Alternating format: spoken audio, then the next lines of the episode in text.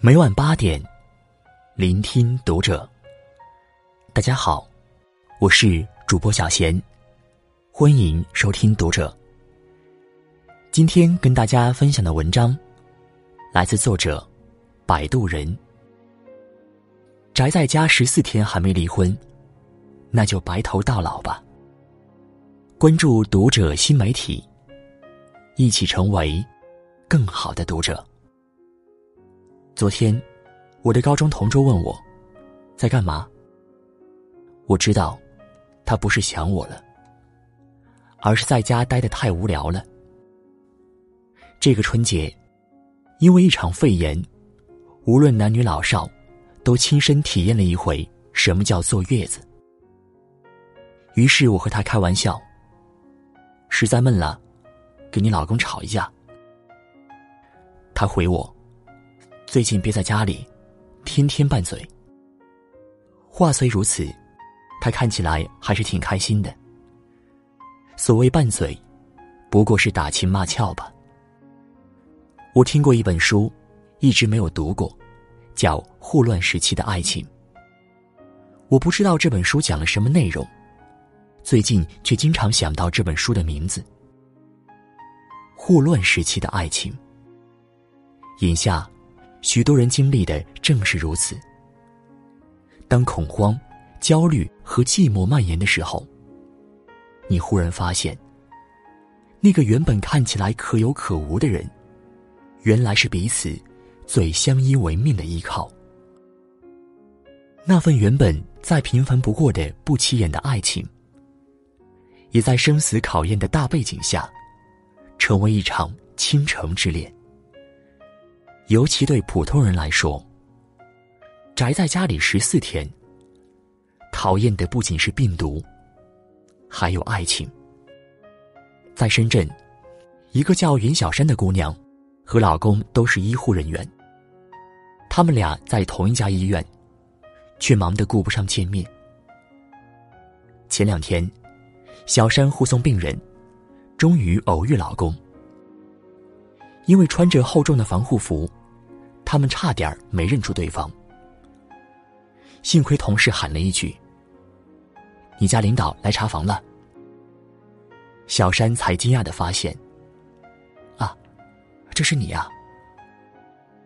因为害怕一开口眼泪就会掉下来，他故作轻松的笑着说：“要不，你给我拍张照，纪念一下吧。”然后。他给他拍了张照片。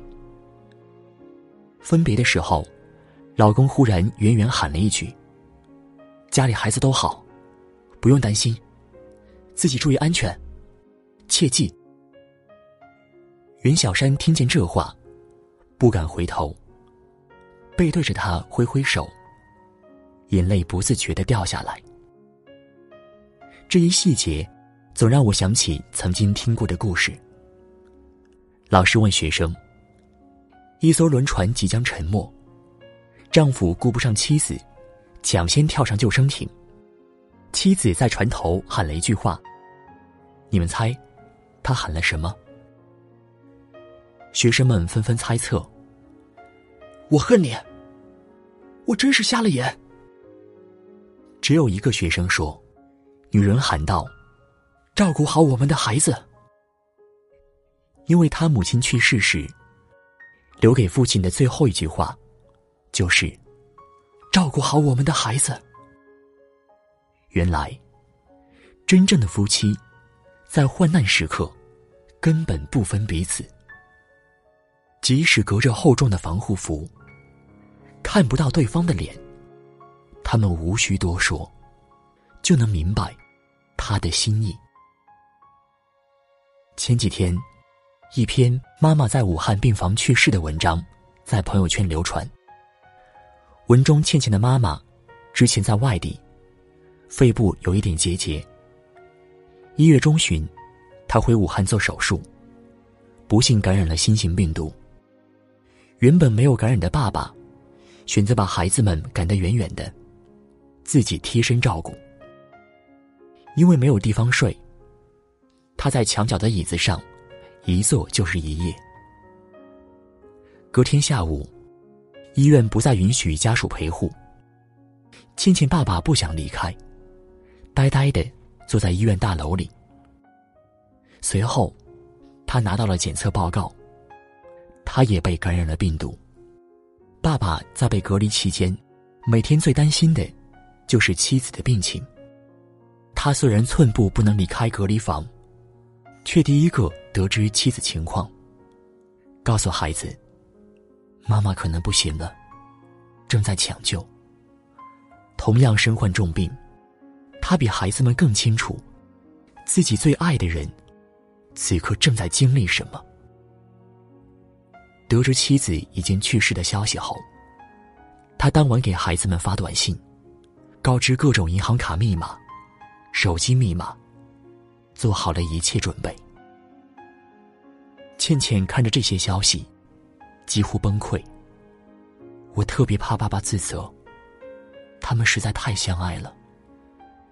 毕竟当初，是爸爸担心妈妈肺部的小结节，才让他回武汉尽快手术。这样的懊悔，比病痛更折磨。张小娴曾说：“我们都曾经渴望爱情是一场盛宴，最后想要的，是一家子的寻常晚饭。”我的一个朋友，在这之前一直觉得，跟老公已经没什么爱情，顶多算是亲情吧。她有时也会羡慕别人的狗粮。觉得自己的生活没有一点浪漫。最近，她和老公一起宅在家里，像被迫关在笼子里的两只鸟。关到第三天，俩人就吵了一架。吵架的原因，是她想借着倒垃圾的理由，出去透透气。老公不允许。所有东西，老公出去买。所有垃圾。老公出去倒，她不能离开家门半步。她被老公的霸道气得直哭。傍晚，老公倒垃圾回来，像教育小学生一样，拿手机给他看。你看，垃圾桶里那么多废弃口罩，多脏！那是你能去的地方吗？看他不说话，老公又说：“怎么？”你想故意走我前头，让我给你养老送终？别做美梦了。朋友一想，算了算了。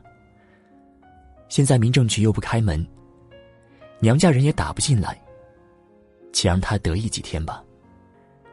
想着想着，就忍不住给他一个拥抱。无论你是安分宅在家里，和爱人没事儿吵吵小架的普通人。还是奋斗在一线，和爱人彼此牵挂的工作人员，或者，你是每天提心吊胆、默默祈祷、期待疫情转机的患者和家属，答应我，记住你们这段同生共死、相依为命的经历。当瘟疫终结，让我们珍惜眼前人，再也不分开了。好吗？